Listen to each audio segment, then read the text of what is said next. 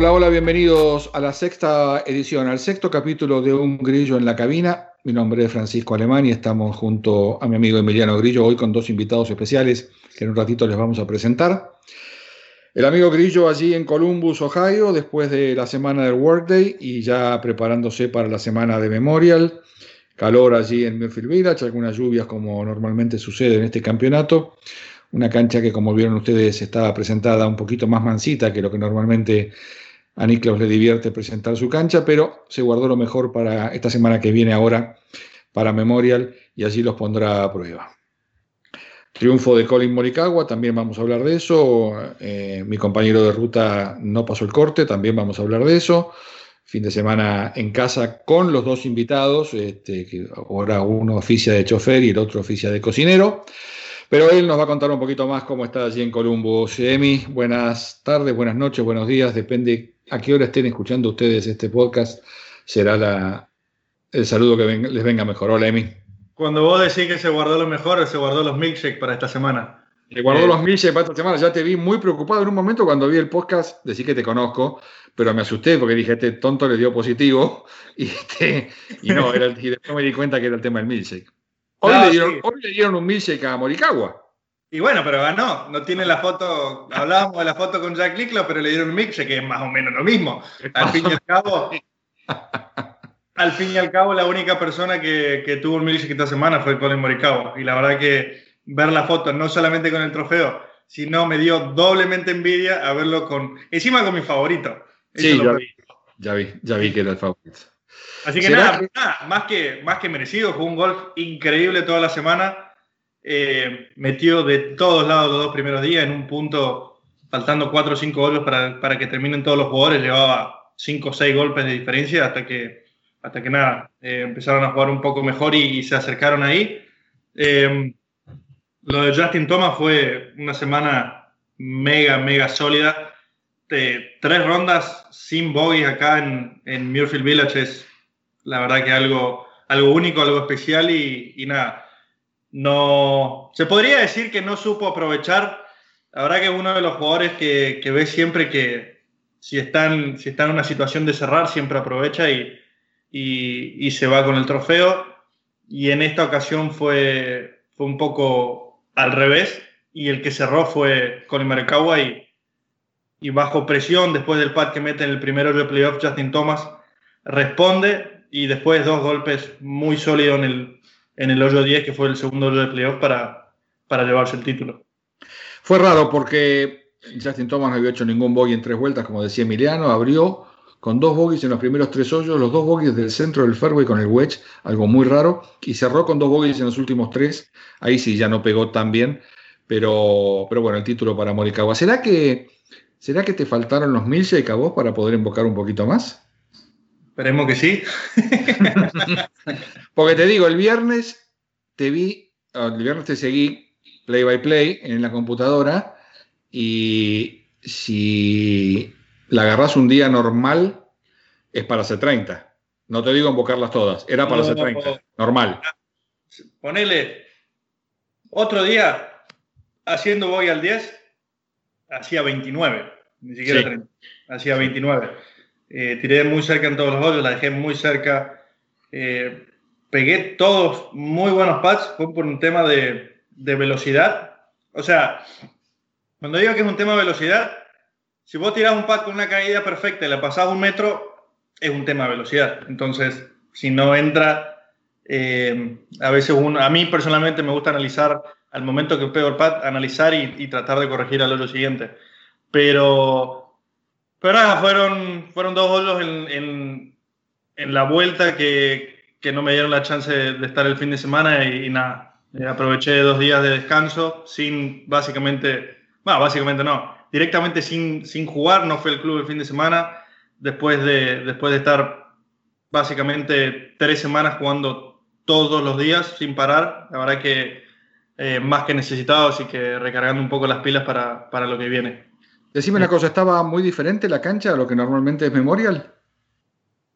Eh, fue un poco rara. Los greens obviamente estaban un poco más lentos, estaba mucho más blanda de lo que se acostumbra. El RAF estaba más distinto de los otros años, como una mezcla de pastos. Te podía quedar muy bien, te podía quedar muy fea. Eh, había lugares donde, donde si ibas, había lugares antes donde si ibas te quedaba, te quedaba hasta fácil, por así decirlo. Y hoy en día, dependí, o por lo menos esta semana, dependías mucho, mucho del live. Eh, había muchos pads que vos veías como que más caída, como que iba a llegar como más lenta y de repente los pads no llegaban o, de repente las pasabas más arriba eh, jugando de memoria. Hay muchos pads que, que venía acá y jugás de memoria, el, no sé, el hoyo 4, un green que cae extremadamente derecha-izquierda. Eh, los dos pads que tiro en, en, los dos días, las dos las erro cortas y por arriba. Y, y ahí como que te da la pata un poco de la, de la costumbre de jugar los greens rápido y jugar de memoria. Hay un tema que el lunes que viene, al parecer, levantan todos los greens. Es lo que, es lo que escuché. Sí. Pero son greens perfectos. ¿Cuál es la necesidad? Nadie sabe.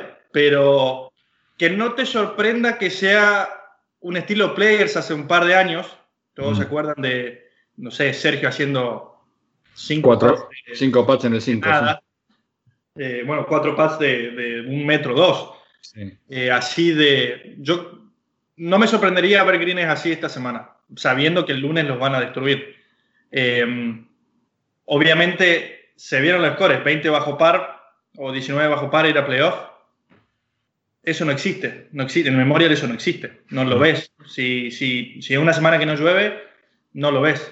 Y como te digo, el RAF no lo cortaron, va a seguir creciendo y si, y si los Greens levantan y quieren hacer algo extremo, va a estar muy divertido. Va a haber menos jugadores esta semana, leí. pasaron de 157 a 133 para la semana de Memorial, con lo cual se va a jugar un poquito más cómodo. ¿Estaban muy pisados los greens con, con referencia a otros años? O? No, la verdad, que, la verdad que a mí no me pareció. Yo obviamente jugué un horario, el de la tarde era, era creo que el segundo o tercer grupo que salía, entonces no lo notas. Lo que realmente lo notas son los últimos jugadores de, de, la tarde hacia el jueves o el viernes. Mm. Pero la verdad que no me pareció, no me pareció nada. Lo que sí era molesto fue el tema de la espera, porque al haber tantos jugadores, cuando, cuando si salías por el 1, después ibas por el 10, tenías muchos jugadores esperando y, la verdad que se hizo lenta. Pero como dijiste, se volvió al field anterior, donde, donde eran los 130 jugadores, el field original del Memorial, y, y se hace mucho más fácil. Bueno, le vamos a dar la bienvenida a los dos que están al lado tuyo. Dale, presentalos vos mejor, así más fácil. Bueno, acá como lo tenemos, el señor Coco Arián Monteros. Eh, mi chef. Mi, chef. personal de la semana. Eh, ¿Tres victorias en el PGA Tour? Tres victorias. Dos victorias en Europa. Dos victorias en Europa, exactamente. Eh, y nada, no sé qué. ¿Cuál una, fue? Una fue con César Santomer, con Andrés en Hamburgo y después Estados Unidos en Nueva Orleans y bueno, con Fabián 2 en Memphis 2015 y Sony Open 2016. Bien. Vamos a tocarlo si nos da suerte. A ver si nos da, un poquito a Coco. A ver, tocarlo a ver si nos da suerte. Pasamos por. Y bueno, acá el señor ¿Cómo te llamabas vos? Rubén. Gordo. nadie lo conoce como Rubén, imagínate. O sea, el gordo, el gordo Llorio, ya saben todos cómo se llama, pero nadie sabe el nombre real, así que. Eh, ¿También? Y la credencial del tour dice el gordo. El gordo. Sí. No, no, no, no, no, no, no, no. No puede ser. La, credencial del tour dice el gordo. gordo no. Eh. Esto es demasiado. ¿Cuántas victorias, Yorio?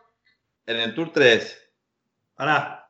Él tiene la chapita, ¿eh? Pero ah, hay, una que fue en Dinelandia. Hay una que tiene la chapita. El señor es ganador del Masters. El señor, el señor fue Kai de Ángel Cabrera la semana que Cabrera ganó el Masters allí en Augusto y después ganó en Greenbrier también. ¿Y la tercera dónde? Con Vegas, en Canadá. Con Vegas. Eso hay un detalle, hay un detalle particular que poca gente sabe. Jonathan Vega gana dos veces en Canadá, pero una, o sea, el gordo era Caddy oficial pero hubo un año que no puede entrar a Canadá. Correcto. Pero después va el año, fue el, primer año. El primer año no pudo entrar. Y después va el año siguiente y dijo, ah, no ganaste el año conmigo, este, este, año, va a ganar conmigo. Y pam. Así que se toma revancha y este también tiene También, sí. nació, nació, bien sentado. Por suerte, el Cádiz que lo reemplazó a, Vega, a Llorio esa semana en Canadá es otro amigo, así que de todo quedó en familia. Quedó en Argentina La Plata. Quedó en Argentina. esa, fue para, esa fue para Villallende. Eh, Coquito, vamos a charlar un poco de, tu vida como Cádiz, hincha de Atlético de Tucumán, lo cual no me simpatiza mucho porque nos costó caro en marzo. He tenido eh, bastante problemas por eso. Me imagino, me imagino, Coco, pero no importa. Mi primer, el primer voz ahí en Europa era de hincha de River y de San Martín, y yo de Boca y Atlético. Bien, anda fenómeno entonces conmigo. malísimo. Eh, ¿Cómo empezaste como Cádiz? Y gracias a él, digamos, bueno, de chico en el club de golf ahí, como, como todos los, chicos, y después con César en el Tour Europeo. Eh, nada, una historia medio graciosa porque estaba cortando pasto y un día y pasa él y me ve atrás del hoyo 14 y me dice, Chango, dice, ¿qué estás haciendo? Estoy esperando cobrar, le digo, pero este... el tipo este, le digo, parece que me vio que terminé de cortarle el pasto y se fue. Me dice, ¿querés viajar a Europa llevarme a la escuela? Le digo, pero olvídate, le digo, ya me voy, ya te espero en el aeropuerto. ¿Qué año? ¿Qué año eso? César, con César eso fue, creo que 98, 98 me parece, sí. Y nada, y jugó dos años ahí la temporada y, nada, después eh, me quedé en un torneo que, que no estaba, que no estaba jugando, que se volvía y le llevé los palos a... Miento, miento, le había llevado un torneo del Challenge a él y no había pasado el corte y, justo estaba Pigu y Pigu iba primero, Andrés Romero. Y me dice, ¿me querés llevar el fin de semana ya que estás sin hacer nada? Digo, ¿estás seguro? Le digo, mira que venís primero solo. A ver si te llevo. Y vos, ¿Pero no, tenía, no tenía Cádiz, Pivo, esa semana no, o qué? No, no tenía Cádiz. No tenía Cádiz, era un torneo en Manchester. Mm. Eh, y nada, le llevé el sábado y domingo y bueno, por suerte ganamos. Entonces como que quedó una... Yo a Pigo lo conocía. Y cuando terminó, él me dice, bueno, ojalá mira, que César obtenga su tarjeta para el año que viene, el Tour Europeo, y si no, ya sabés que me, me lleva al palo. Y bueno, de ahí, bueno, César no pudo, no pudo retener la tarjeta por problemas de salud y, familiares. Y nada, de ahí comencé con, con el Pigu. De ahí, de ahí tuve años fantásticos con Andrés. Buenos años con Andrés y por supuesto eh, la historia más importante y quizás la más dolorosa no es, y la, más importante no es una victoria, sino es la más dolorosa que fue el Open de Carnoustie en el 2007, ¿no? Y digo porque hubiera sido impresionante que en el lapso de cuatro semanas dos argentinos hubieran ganado los dos abiertos, ¿no? El US Open que había ganado Cabrera y Pigu con la chance de ganar en, en, eh, Carnoustie. Contame, contame ese último día, porque 10 verdis en Carnoustie eh, es, es difícil hacer en un año y este personaje los hizo en un día. Sí, la verdad, y hasta Tiger lo dijo, porque en una conferencia de prensa dijo que él apenas había pudo hacer 10 pares y, nosotros habíamos hecho 10 verdes ese día. Pero bueno, dos doble bogey de por medio. No, bueno, pero 10 verdes llegado al tee 17 y en ese momento, eh, eh, punteros, o en ese momento creo que Harrington hace águila el 14 y se pone iguales con ustedes, una cosa así era, ¿no? Cuando nosotros hacemos doble bogey, ahí cambia el cartel en el tiro del 18 y, lo ponen a Harrington que había hecho Águila. Contame, contame, del doble bogey, porque ah, más allá de la mala suerte, muy pocos, muy poco se sabe de qué pasó en ese momento con ese segundo golpe de Andrés en, el 17 de Carnotti. En el de salida nosotros pegamos, recuerdo que acabamos de hacer verde el 16, un pater larguísimo, y camino al hoyo 17 estaba el líder leaderboard. Estaba, ahí nos vemos que estábamos primero por dos golpes, algo así. Hasta eso todavía no habían hecho, no habían bajado el par 5 ni García ni Harrington. Y pegamos un tiro malo con el hierro 4 de salida, entonces vamos donde camina la gente, ¿viste Paco? Donde estaba el pasto aplastado hacia el lado, digamos, hacia el lado de la línea del green que tirábamos. Entonces estaba como en el aire la pelota. Y él había pensado en su momento, eso la charla la tuvimos después, eh, había ahí pensó, digamos, que fue lo único malo que pensó, digamos, ahí no habíamos pensado nada nunca, digamos, era pararte, tirarle, o sea, hacer pocas como sea, hacer verde y verde y verde. Creo que cuando digo que estábamos punteros ahí, puede ser que haya cambiado un poco la mentalidad de, de por ahí no querer cometer un error, ¿no? Y es lo que hablábamos un poco recién, ¿no? Que cómo cambia cuando estás buscando llegar a esos jugadores que vienen liderando y de repente te encontrás en una situación donde no querés arruinarla o que no te alcancen o, mantener ese score y que lo ganen los otros en vez de, de, seguir haciendo el mismo juego, cómo cambia la mentalidad de, de un momento a otro. Sí, increíble, porque recuerdo que la tenía como en el aire eh, a la pelota él, y él había pensado, después lo que charlamos, y me dijo después que pegó el, tiro malo, eh, porque nunca me mencionó que él se le había puesto en su cabeza tirar con la madera 3, eh, apuntando por la izquierda y cortándola un poco, porque teníamos como 240 yardas y estaba frío y todo eso. Soplaba en contra, ¿no? Soplaba en contra, ¿no? Claro, soplaba en contra. Pero entonces él me dice, ¿te gusta con el 3? O sea, no mencionó la madera. Y le digo, mira, a mí me gusta con el 4, le digo, porque si tiene un poco más de loft el palo, capaz que la saca más fuerte que el hierro 3. Me dice, sí, ¿te parece? Sí, le digo, aparte, no, no, no pasa nada, le digo, el bunker de la izquierda de Green, nosotros estábamos pensando en el Green, imagínate Paco, nunca. Y nada, cuando pegó el tiro malo, eh, veníamos jugando con Fury ese día. Entonces Fury me dice, cayó acá dentro de Hazard. Y yo había visto saltar algo, porque hay un Hazard, bueno, que está ahí a la, no sé, 80 metros creo que tenía el Hazard donde estábamos. Un Hazard que mide, ¿cuánto mide? ¿Dos metros? Mide, no, un poquito más. Tres, pasos de ancho puede medir. Sí, no, o sea, lo que yo no me explico, ¿cómo saltó esa pelota y cruzó el fairway del 18 para ir al estacionamiento donde terminó la pelota fuera del límite? Sí, nada que ver. yo, Le contaba, yo le contaba a Coco que la primera vez que fui al 17 de Carnoustie, obviamente, mi primera mi primera reacción es ir y ver desde el lugar donde, donde, jugó el pivo. Y yo no entendía, porque yo dije, pero si fue fuera de límites, y de repente, como que se me prendió una lamparita y veo el fuera de límites a la izquierda del 18 que está a 80 dólares a la derecha. Sí, 60, sí, sí. Mínimo. Y vos decís, y ahí es como que dije, no puede ser lo que pasó. O sea, recién hablábamos lo de la suerte del campeón, de tener el live perfecto y de, poder tirarla para adelante a, eso.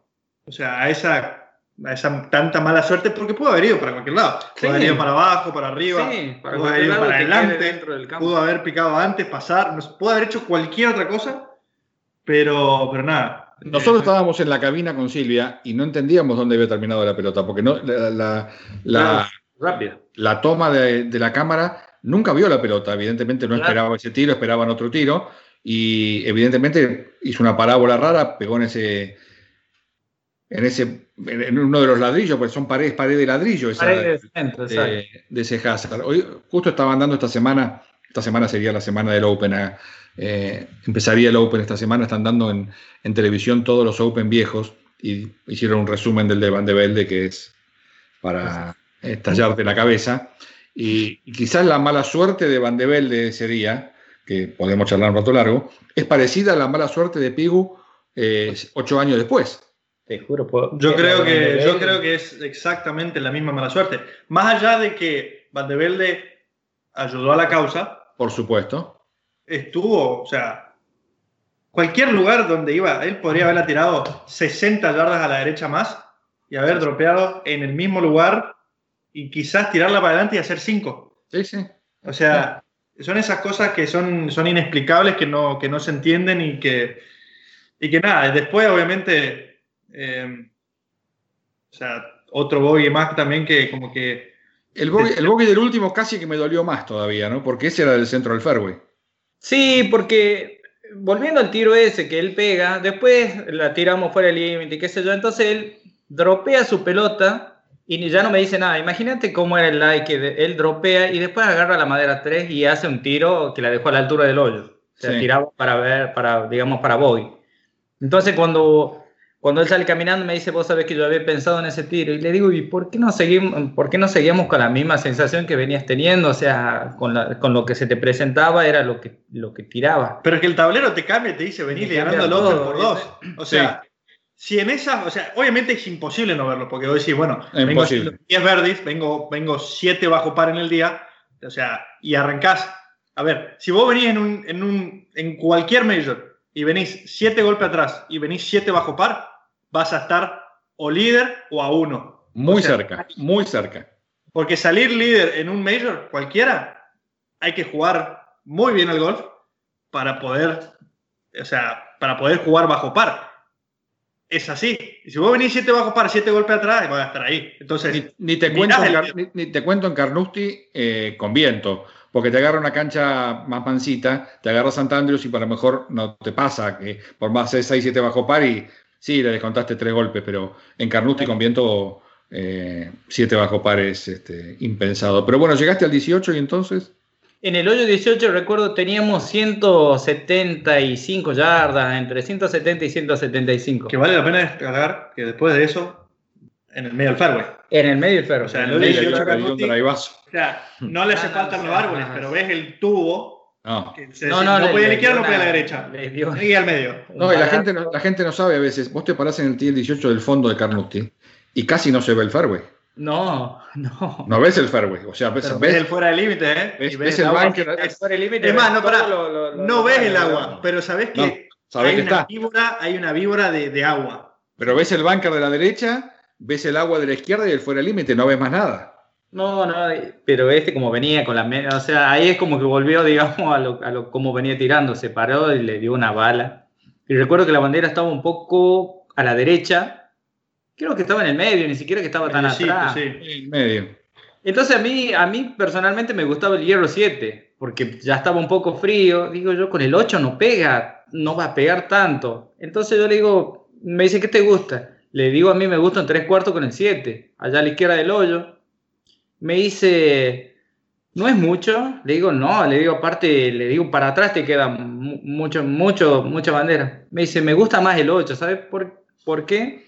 ¿Por qué le digo? Porque con el 8 le voy a tirar firme. Y me dice, si tiro con el 7, tengo miedo de aflojarle y que vaya a la derecha. Y a la derecha está muerto. Dice, tengo todo green por la izquierda. Si tiro firme, yo a la derecha no erro. Bueno, tiene razón, pero se paró y le tiró de más fuerte, digamos. O sea, pegó un boomerang, digamos, con el 8. sí. ¿Y cómo será que, que, era poco? Porque le dio un gancho y lo mismo la tenía a la altura del la, la, la, la approach la tenía a la altura del hoyo. O sea, no sé, o sea, es. Pero bueno, esa era la sensación de él. Sí. Entonces, capaz que yo le decía el 7 y va y pega una abierta. No, seguro. y todavía me está puteando. No, no, no, seguro. no podés ir en contra del. Claro, contra la sensación. O sea, él Le da vuelta al hoyo el pad para par también, ¿no? Sí, sí, el approach no fue tan bueno, pero igual estaba, estaba en una zona ahí que estaba medio mal el live, medio blando así. Y nada, pero el pattern también increíble que le diste. Esta, pregunta es más, es más brava.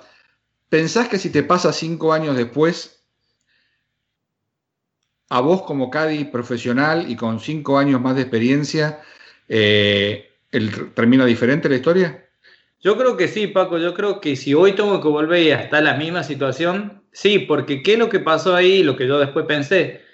Nunca pensamos a ver, cuando nosotros pegamos en el 18, ahí ya vimos que Harrington había hecho águila, entonces como que nos pusimos como a tres golpes de diferencia.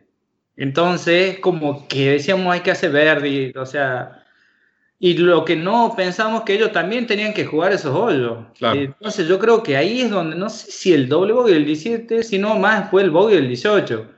Porque si nosotros pensábamos decir, bueno, tirar al green y si hacemos verde, si no hacemos cuatro, y esperar qué pasa, es como que nos pusimos en una obligación por ahí de, de, de hacer verde o como si jugaba como más tranquilo al green porque digamos era un, es un green grande y qué sé yo, yo creo que ahí es donde nos falló un poco la experiencia a mí como Caddy y bueno, obviamente él no, porque bueno, él viene pensando, su mente está en hacer verde y qué sé yo. Pero yo creo que ahí sí, porque como que no pensamos que los otros también tenían que jugar el 17, el hoyo 16, 17, 18, que son de los finales más difíciles que hay en un, British. Sí, sí, sin ninguna duda. Bueno, presentame el que tenés a tu izquierda, Grillo. Este personaje más es, este.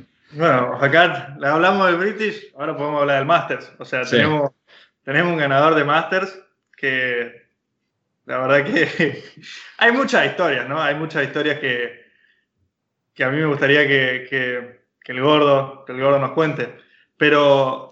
Mucha leyenda urbana también hay. ¿eh? No, bueno, bueno, bueno.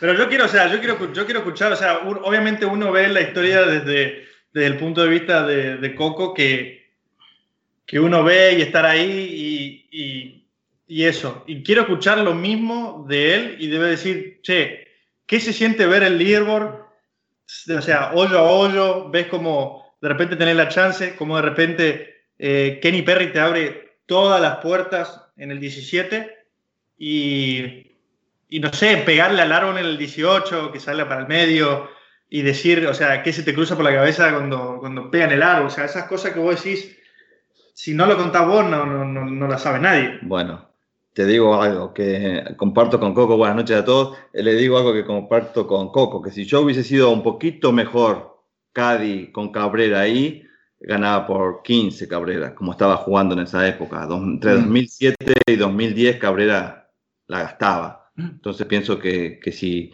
igualmente creo que en cierta manera lo pude ayudar por cómo es mi carácter y como, como yo me río de mucho de lo que pasa, aunque venga una situación mala, pero sí hubo muchas situaciones que, que, creo, pensándolo ahora en la distancia, podría haber hecho muchos golpes menos, ¿no? Te hago una pregunta. Era tu primer año en Augusta, ¿no? Primer año, sí. Primer. Eh, solo Fanny y, y, vos han ganado debutando en el Masters. Cuando entraste la primera vez, ¿qué te pareció?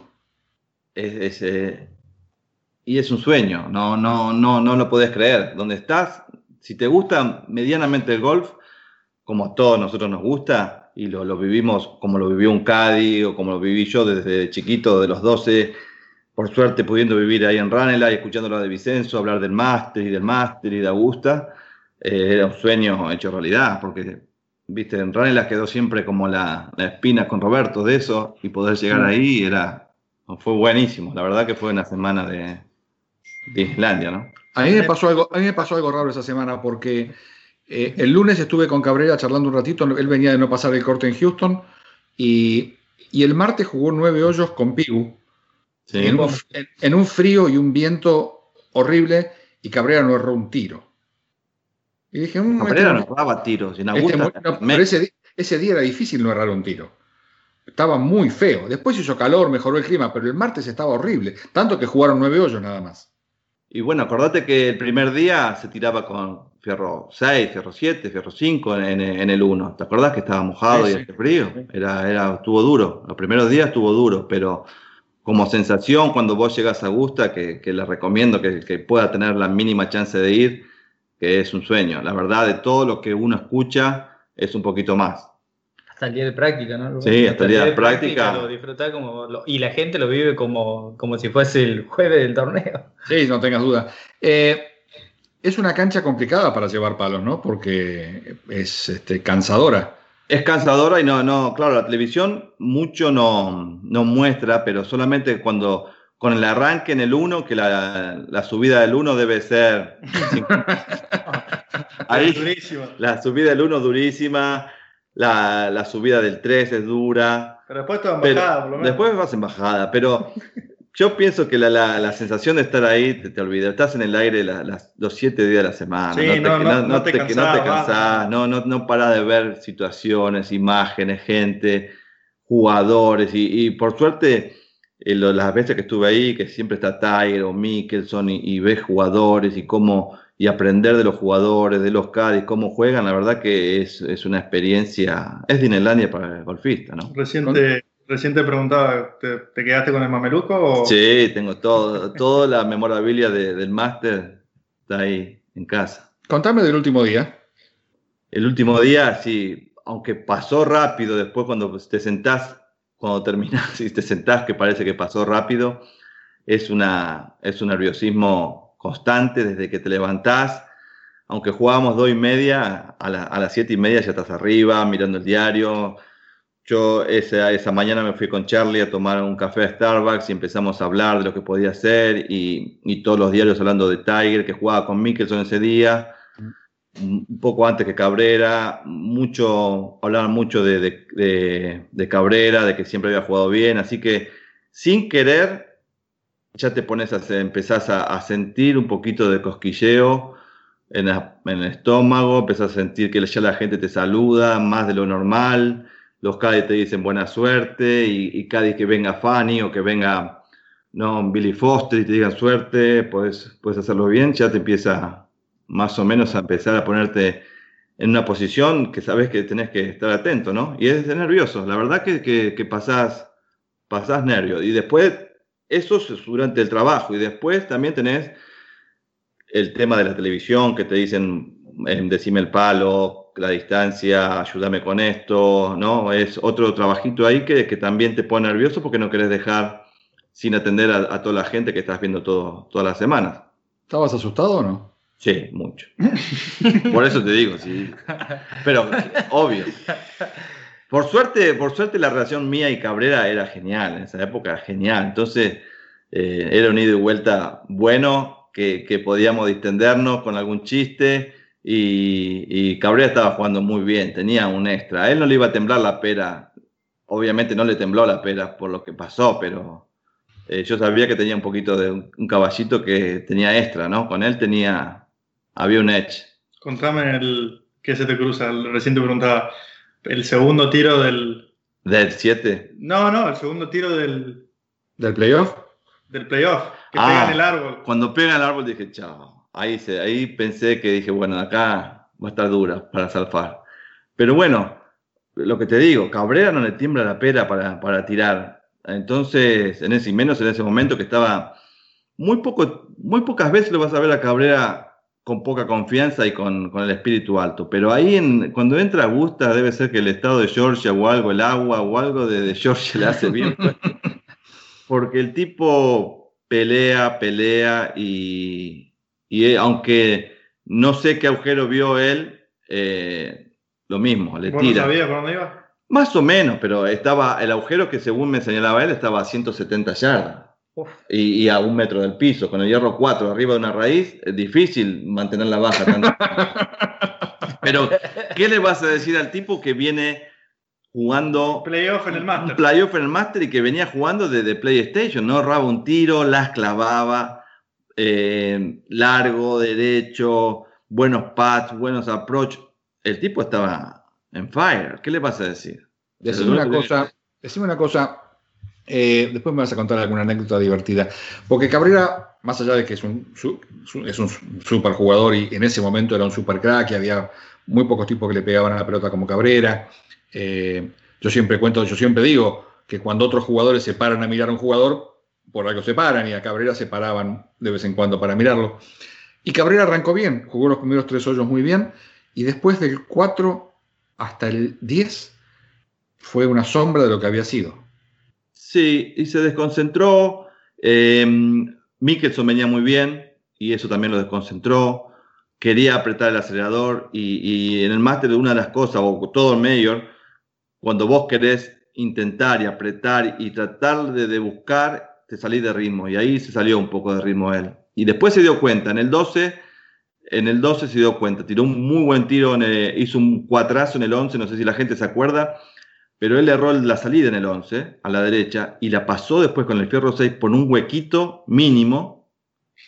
Sí, la pelota se ahí, ahí, ahí, los huequitos son muy chiquitos. Son mínimos, un huequito. Aparte, un 6, estamos hablando del año 2009, un 6 de 207 yardas, no, 6 de, no, 6 de Cabrera al 100%. 6 de Cabrera nervioso. 6 de Cabrera nervioso al 100%, pie derecho y, y bueno, con todo. Huele. Y huele. Y le, iba al medio del pino, la sé como la pelota pasó.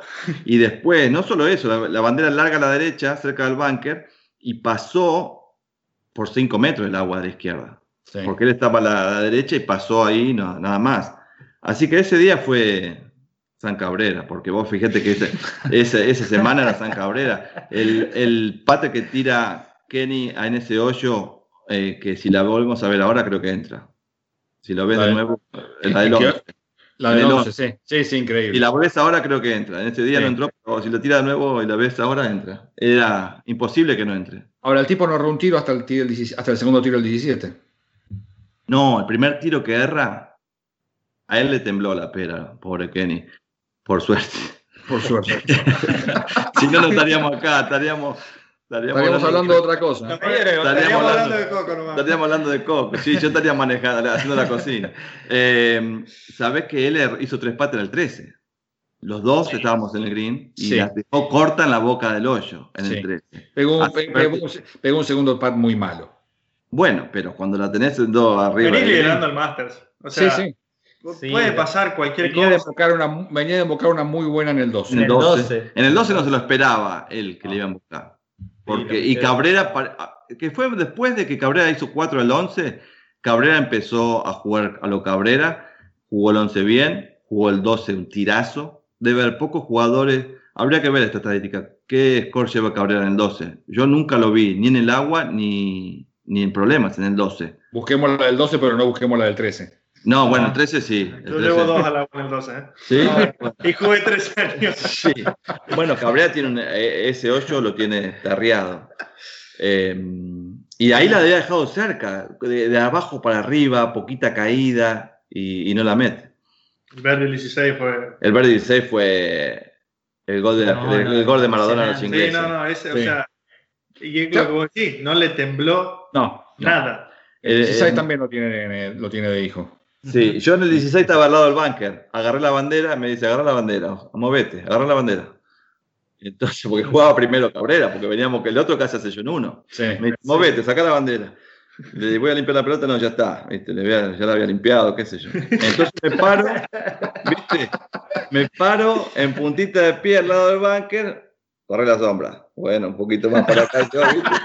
Porque tenía que estar ahí la tele, ¿viste? Lo- todo el- es- no es que son dos tipos jugando al golf, es el mundo jugando al golf ahí. Entonces estoy paradito arriba del bunker, arriba del sprint, correte que está la sombra. Bueno, le corro un poquito. Y entonces tira, y bueno, la- eh, cae mucho ese pater. Mucho, y casi sí. me la tira para el lado donde estoy yo. Porque entonces yo la veo pasar, pero le vi el Tetris a la bocha que pasó ahí. Y cuando la vi pasar, me gustaba porque digo, ya llega, hasta el hoyo llega. Sí. Y después venía un poquito arriba y después empezó tiki tiki tiki tiki a encarar para el hoyo. Y, y no sé cómo empezó a gritar la gente. Y ya ahí no me importó la sombra, nada, y ya me tiré un poquito, tiré el cogote adentro. Y bueno, ahí ya Kenny, que venía, que cuando pegó un tirazo, la verdad que es inolvidable el tiro que pegó también. Sí. O es otra que si la volvés a ver creo que entra. Em, Sí. eh, bueno, ahí ya dijo, no me lo puedo despegar a este flaco. No. Y pasó lo que pasó en el 17 y pasó lo que pasó con Kenny Perry en el 18. Y me da, siempre me dio la impresión, y esto se lo pregunté a Cabrera y me dijo que, que no- que nunca lo pensó. Me da la sensación de que Cabrera se dio cuenta que si hacía tres ganaba.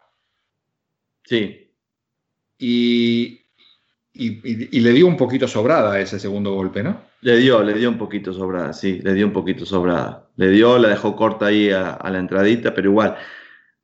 Yo, usted digo, lo conozco a Cabrera desde los 15 años. Pocas veces en mi vida lo vi tan enfocado como esa semana. Te digo, algo, algo cuando entra, baja en Georgia, baja en Augusta, el tipo le cambia el chip. Le, Se Mm. pone el chip de, de guerrero y se pone. Y pero si no quería ganar el Master, ¿dónde va a querer? No, bueno, pero. No, o sea, Sí, no, sí. Elegiste una poquito más fácil. Elegiste Harvard. elegiste San Antonio. ¿Eh? Tenés 50 semanas. Pero vos fí- Fíjate dónde ganó Cabrera. Cabrera ganó en Belfry, Cabrera ganó en Wentworth, Cabrera ganó en Oakmont y Cabrera ganó en Augusta. Sí, O sea, no. Las fáciles no le divierten mucho. No, no, el tipo temblaba la tierra. Yo me acuerdo de verlo pegar hierro 4, hierro 5 y, temblaba la tierra. Cuando estás parado ahí y tiembla la tierra, cuando el tipo pegaba contra el piso, sin tanta tecnología, sin tanto profesor, sin tanto bilibili, el tipo le daba unas balas con el palo que sea. No había loft, no había andar el camión y fíjate el loft, y tiene 63 y un cuarto, no había tanto vuelta y el tipo le daba recto, fuerte y le daba. Cuando la viste en el playoff, muerta, porque estaba totalmente muerta. No había ninguna Eh, chance. No, porque tampoco se podía sacar para el costado. No, no, no, no había, no había ninguna chance. No te sacaba ni Piotti en el mejor momento. Eh, tenías que ir al 10 y sin tiro, porque convengamos que era después contar la distancia del 10. Ah, La imposible. gente no sé si sabe, pero era pa- había, que pasar también un poquito de, de monte. No, y que tirar por arriba el cartel grande. Sí, sí, sí, era, era una locura. Nada. Era una locura. Eh, a la izquierda no podía ir, o era adelante o adelante. Y, y- y es como que hablaba Coco hoy, cuando el jugador tiene esa sensación, esa sensación, lo primero que tenés que hacer que por lo menos yo me callo la boca. ¿Te gusta el 4? Sí, señor, se lo limpio bien, dale fuerte y nada más. Deja de la vista. Bueno, ¿Te gusta el bueno, 4? sí, sí. Tomá el 4 y deja de la vista. ¿Qué Sí. le vas a decir? Nada. Está Un claro. tipo que, que debe hacer también otra cosa en mérito Cabrera. Debe haber pocos jugadores del PGA que juegan a gusta como la juega el loco, ¿no? Mm. Pero Entonces- después contaste bien los pasos. Después había 114. Bueno, eso es lo que yo escuché. Gordo, puede 114. ser que Sí, es verdad. que Yo el- tengo el libro. claro, Había le 114. quedó la Y le digo, ¿y sabés qué me dijo?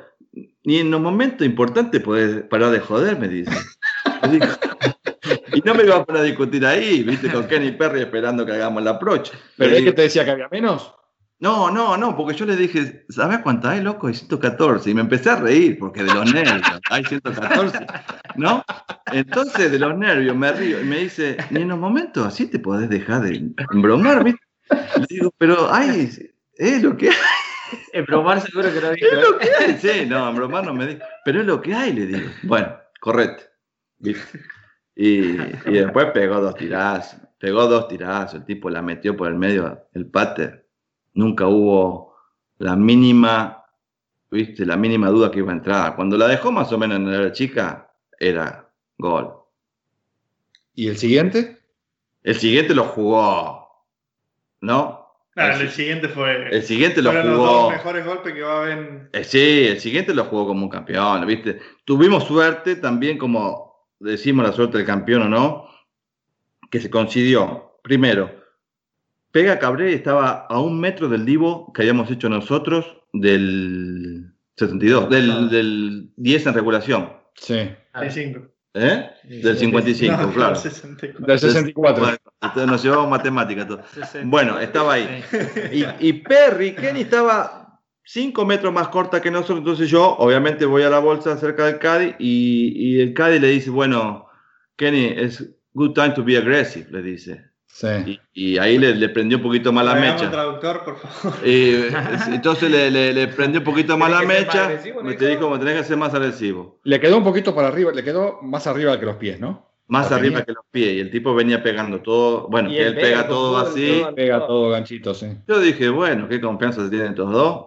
Y cuando salió, salió linda. Cuando Sí, salió, salió al Salió- medio. Pero- Sa- Salió linda los primeros 20 metros, después puso no, no, línea. no, sí, pero tenía que estar vos al lado de la pelota cuando vos la ves que salió para adelante y vos decís, la pucha, a ver qué, qué- qué pasó, porque salió y vos no sabés bien ahí qué pasa. Y después cuando al- remontó, sí, empezó a cerrar Kenny Perry no sabe lo que es un. un fake. No. Bueno, pero cuando salió te digo que dijiste, a ver, vamos a mirar un poquito más, porque Y la de Cabrera salió un poquito más a la izquierda que lo recomendaba. Sí, sí, sí. Cabrera, viste que después le dice el codito. Sí. ¿Eh? No la quise. Pero sí, pero che, la, la tiró a lo Cabrera. La tiró a lo Cabrera, 170 yardas y, y le dio un toque con el 8. Nunca, nunca la bola dejó la bandera, fue al caño todo el tiempo. Contame, Yo una, di- contame una divertida de esa semana. De esa semana, bueno, mil. La, la- en el 7, eh, bueno, muy divertida fue la del 14, que me- el tipo se da vuelta a decirme en el 8-18 playoff, me dice, me da, se da vuelta y me dice, pero ni en, ni en este momento te vas a dejar de bromar. Y le digo, Pato, es lo verdad, le digo, viste, y estaba Kenny ahí, no entendía nada de lo que nosotros estábamos hablando. Y, Kenny habrá dicho, están hablando de técnica, o de, o de- ¿Dónde la van a o de- la van a picar. No, no el 14. Fijá la 718. Hay una, hay una leyenda urbana, o sea, el gordo gana con Cabrera también en, em, Greenbrier. en Greenbrier. Hay una leyenda urbana que el gordo no quería, ser- o sea, dice la leyenda que el gordo no quería que Cabrera gane esa semana. ¿Cómo lo querías? ¿Eh? No, no, eso no la escuché. Esa ya es como. Pero es cierto que le dijiste Sí, sí. hacer lo que quiera. Ah, no, no, no. Hubo, hubo, hubo, hubo un choque de. de, de- o hay hubo un choquecito en el medio de la vuelta. Cabrera había jugado el primer día de 10, la había metido como nunca. A mí me gusta, ¿viste? más o menos investigar, tratar de, viste, Cabrera siempre fue un mal pateador, entonces me gustaba investigar, tratar de ayudarlo con el pat, entonces me fui a verlo a Mark Sweeney, ¿no? Entonces me había empezado el tema del swing del aim point y todo el tema.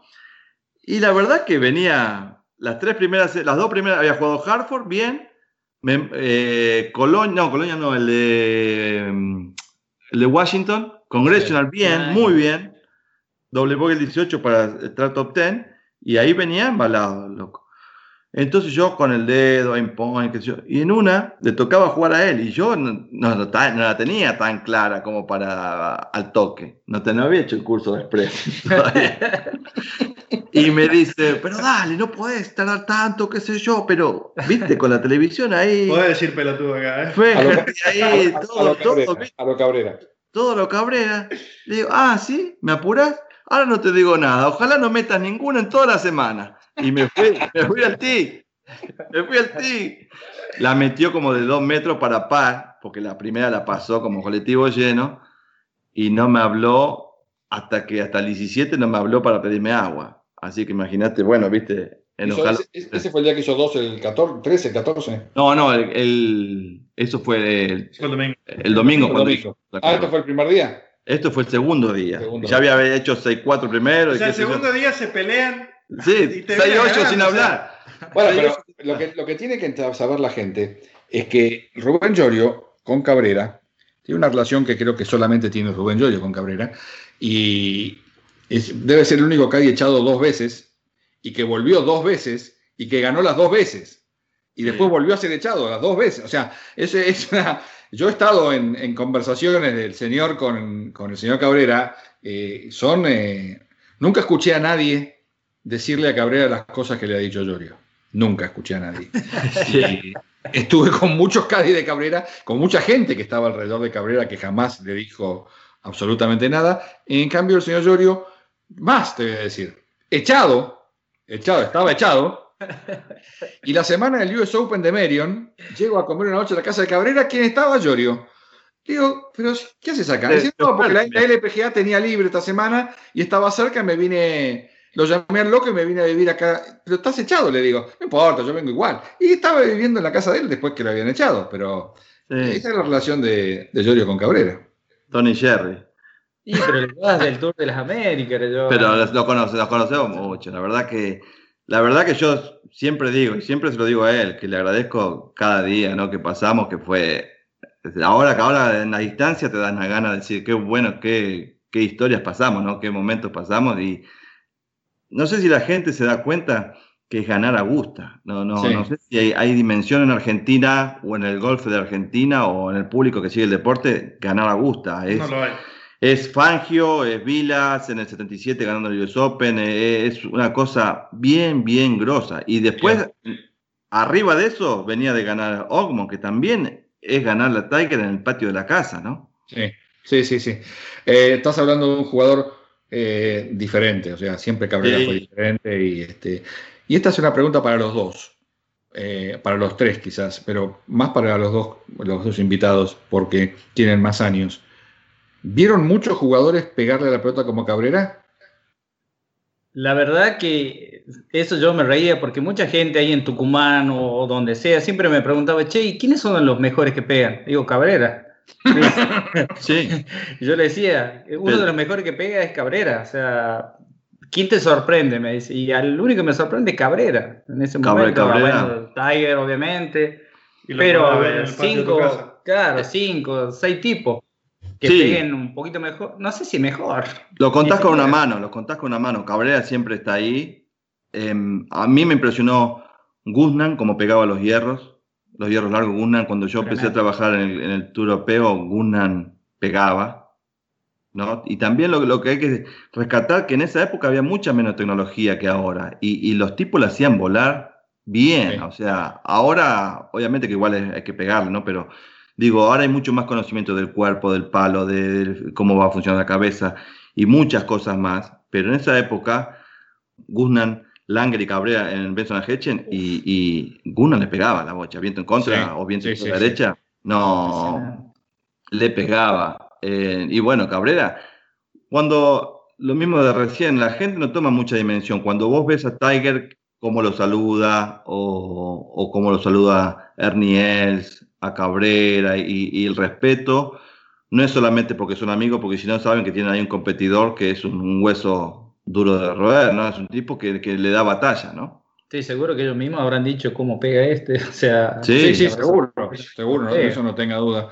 Eh, si tuvieras que, comparar y hacer una comparación eh, futbolística para que se entienda bien, cuando vos entras a Augusta y después entras a cualquier otro torneo del Tour, ¿entras a qué cancha de fútbol y a qué otra cancha de fútbol? El Maracaná, Uruguay, Brasil, o Uruguay, Argentina, o Brasil, Argentina contra, qué sé yo, contra... Banfield, Vélez, no, los Andes Temperley, más o menos. un miércoles de la tarde por el descenso, ¿no? lo que no sabe, el señor Llorio es hincha de Banfield. ¿Eh? ¿Cuántos hinchas de Banfield conoces vos? Conozco, vos sabés que yo tenía un, muy amigo de mi viejo, hincha de Banfield. Bueno, plateísta de Banfield, plateísta de Banfield, y me llevaba a ver a Banfield. Los domingos yo tenía 11 años, 12 años, cuando River jugaba de visitante, me llevaba a ver a Banfield en la cancha de Banfield. Bueno, anda a Club Loma de golf, todos. Todos hinchas de pero todos, son seis, pero son todos el 100%. Son seis, pero y eran dos ya grandes, dos señores grandes que les mandamos saludos si no están a las viudas. Eh, ¿Y, Atlético, San Martín cómo se vive allá? Eh, la verdad que no soy mucho de ir a la cancha, Paco. O sea, sé que San Martín, digamos, es como, como que lo vive con más pasión. Eh, siempre jugó mejor Atlético, siempre eso, eso lo sé. Y nada, pero bueno, los hinchas de San Martín como que lo viven más al, fútbol. Así que mm. nada. No soy, no, no voy mucho a la cancha. ¿Esta semana libre, Coco? Esta semana libre, sí. Eh, recién jugamos la semana siguiente, el 3M, ahí en Minnesota. Un torneo que jugamos más o menos bien. El año pasado teníamos puesto 12, creo. 12 o 13. Así que bueno, qué, bueno, amigo Grillo, ¿qué más? Se está haciendo larga la charla, está divertida. acá, si alguna vez me preguntan, che, ¿cuál es la mejor historia de golf? Hay una historia muy buena que es de Jeff Ogilvy con el caddy que le dicen Squirrel, que se llama Alistair. Pero hay una persona que está acá presente que estuvo en ese grupo. El trisom era em, Zach Johnson. Zach Johnson, Jeff Ogilvy y Ángel Cabrera y el señor Gordo Lorio en la bolsa, así que lo dejo que... ¿En qué cancha? Eh, Riviera. Riviera. Bueno, eh, año 2011 o 13 por ahí, yo una bolsa con Cabrera, jueves, primera salida o una de las primeras salidas de la mañana temprano, entonces miramos el horario, qué sé yo, sí, Ogley y Johnson. Perfecto. Cabrera siempre, viste, estaba bien en el ranking, jugaba buenos jugadores, vamos. Entonces, no sé si conocen el 10 de Riviera, un hoyo muy conocido, bastante famoso, el campo es un campazo. El hoyo 10 es un hoyo corto, debe ser el, hoyo más corto y más difícil del, del PGA Tour. Del mundo. O del mundo, sí. Del mundo, probablemente. Bueno. El green es imposible. 7 y 5 de la mañana, estamos los tres paraditos ahí, los tres Cádiz, perfecto. Viste, va Zach Johnson, habla con el Cádiz, viste, un, trabajo de equipo excelente. Pero aparte lo que la gente no sabe es que vos estás en el tee y estás 10 minutos antes de pegar, decidiste el golpe y te toca jugar y tenés 50 segundos más y todavía estás debatiendo el golpe, si es el correcto o no lo es. O sea, es que, nunca es que nadie sabe cuál es el correcto ahí. Eso es lo, es lo bueno. Que hay, hay 50 opciones diferentes. Por eso. Porque hay mucho. Bueno, entonces Zach Johnson con el Cádiz toda la vida, un, equipazo ahí, los dos, muy buen equipo. Dry, pum, dry al medio. Bien, la gente aplaude todo. Va Cabrera, yo obviamente, dry Pinocho, cuídate, dale, desplumala, ¿viste? siempre en la cotación, desplumala, ¿viste? ya empezamos, ¿viste? pero parecía que eso le, eso le daba un poquito de chimichurri, entonces le, Drive, sí, Drive. ¿Te parece Drive? Vale, loco, dale. Bueno, pum. Entonces empieza la misma conversación Olive con el Caddy. Entonces, eh, ya Alistair el Caddy saca el Drive y le dice, no, Square, no creo que voy a pegar Drive, eh, dame el 5. Porque con el 5, la bandera larga a la derecha, no, tenía que tirar el Caddy le dice, no, Jeff, Drive. No, pero imagina que, no me veo, está temprano, mañana, no creo que la abuela esté allá adelante, no, dame el 5. No, chef, es dry, tenés que tirar con el dry, porque yo vine, sé que tenés que tirar con el dry. No, pero no me gusta. Alistair, dame, dame, dame el fierro 5. Agarra, viste, ya medio Jeff de mal humor. Saca el fierro 5 así, tira la pelota al piso, pum, le da un fierrazo 5 que ni dibujado por nadie. ¿eh? La dejó, que si vas con la mano y la pones, no la pones tan bien como la dejó Oliver en ese tiro. La dejó a la izquierda, bandera larga a la derecha, poquito de vientito en contra, o sea, espectacular, espectacular, no había manera. Tomale, y se le tira el fierro 5 en la cara, viste, como diciendo, ¿qué sabés vos de esto? Bueno, arrancamos. 80 yardas, Oliver se prepara, viste, se peina, qué sé yo, tira y por una de esas casualidades la agarró un poquito limpia, poco spin, al lado del hoyo, tac, atrás.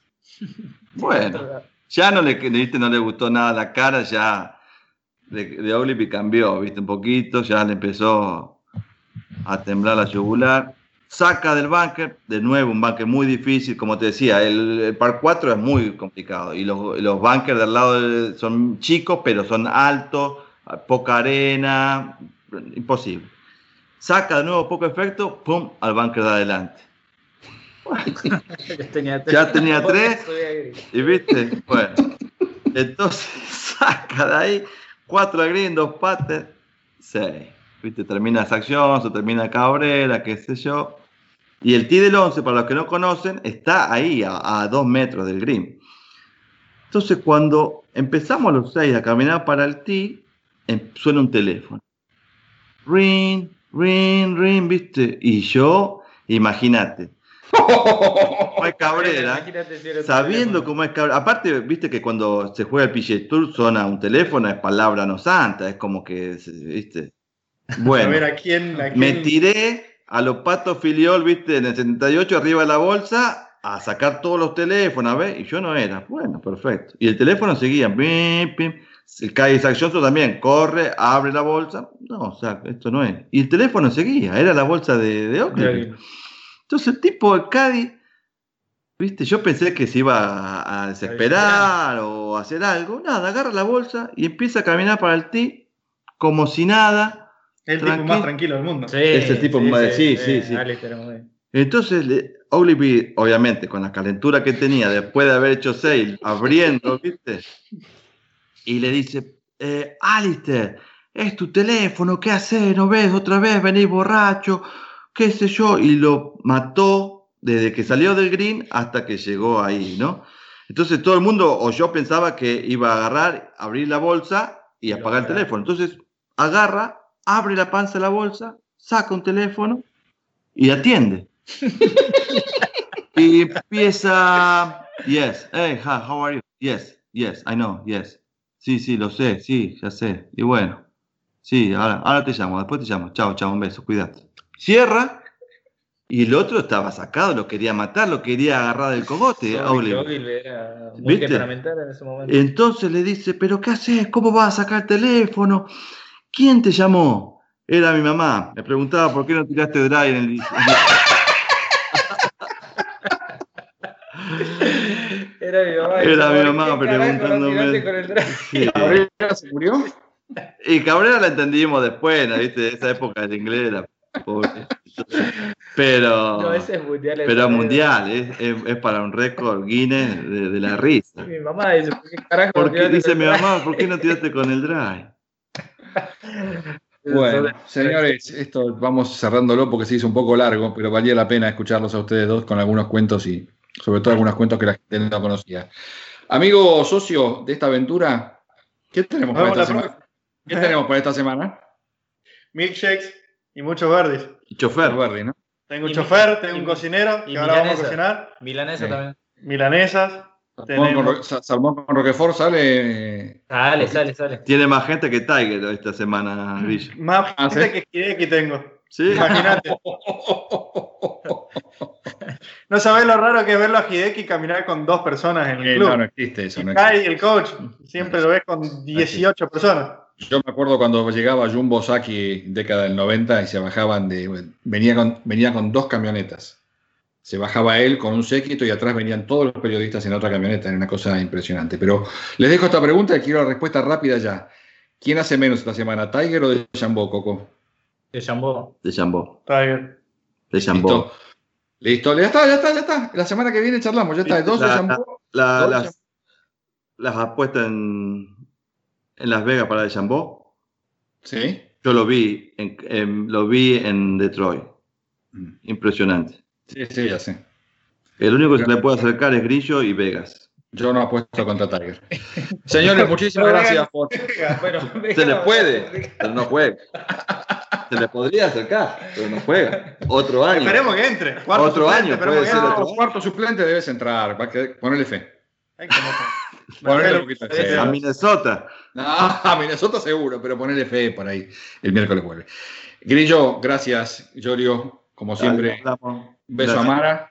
Siempre un gusto. Coquito, gracias. Este, suerte en 3M, nos hablaremos seguramente. Y nos encontramos la semana que viene, amigo, para otro grillo en la cabina. A lo mejor con otro invitado, qué sé yo. A lo mejor celebrando una victoria, qué sé yo. No sé. Trofeo de milkshake. Mirá si te dan el milkshake con el trofeo, te morís. No, Tenés la foto- La foto con Niklas. El milkshake cambio- y el trofeo. Te cambio el milkshake por la foto con Niklas.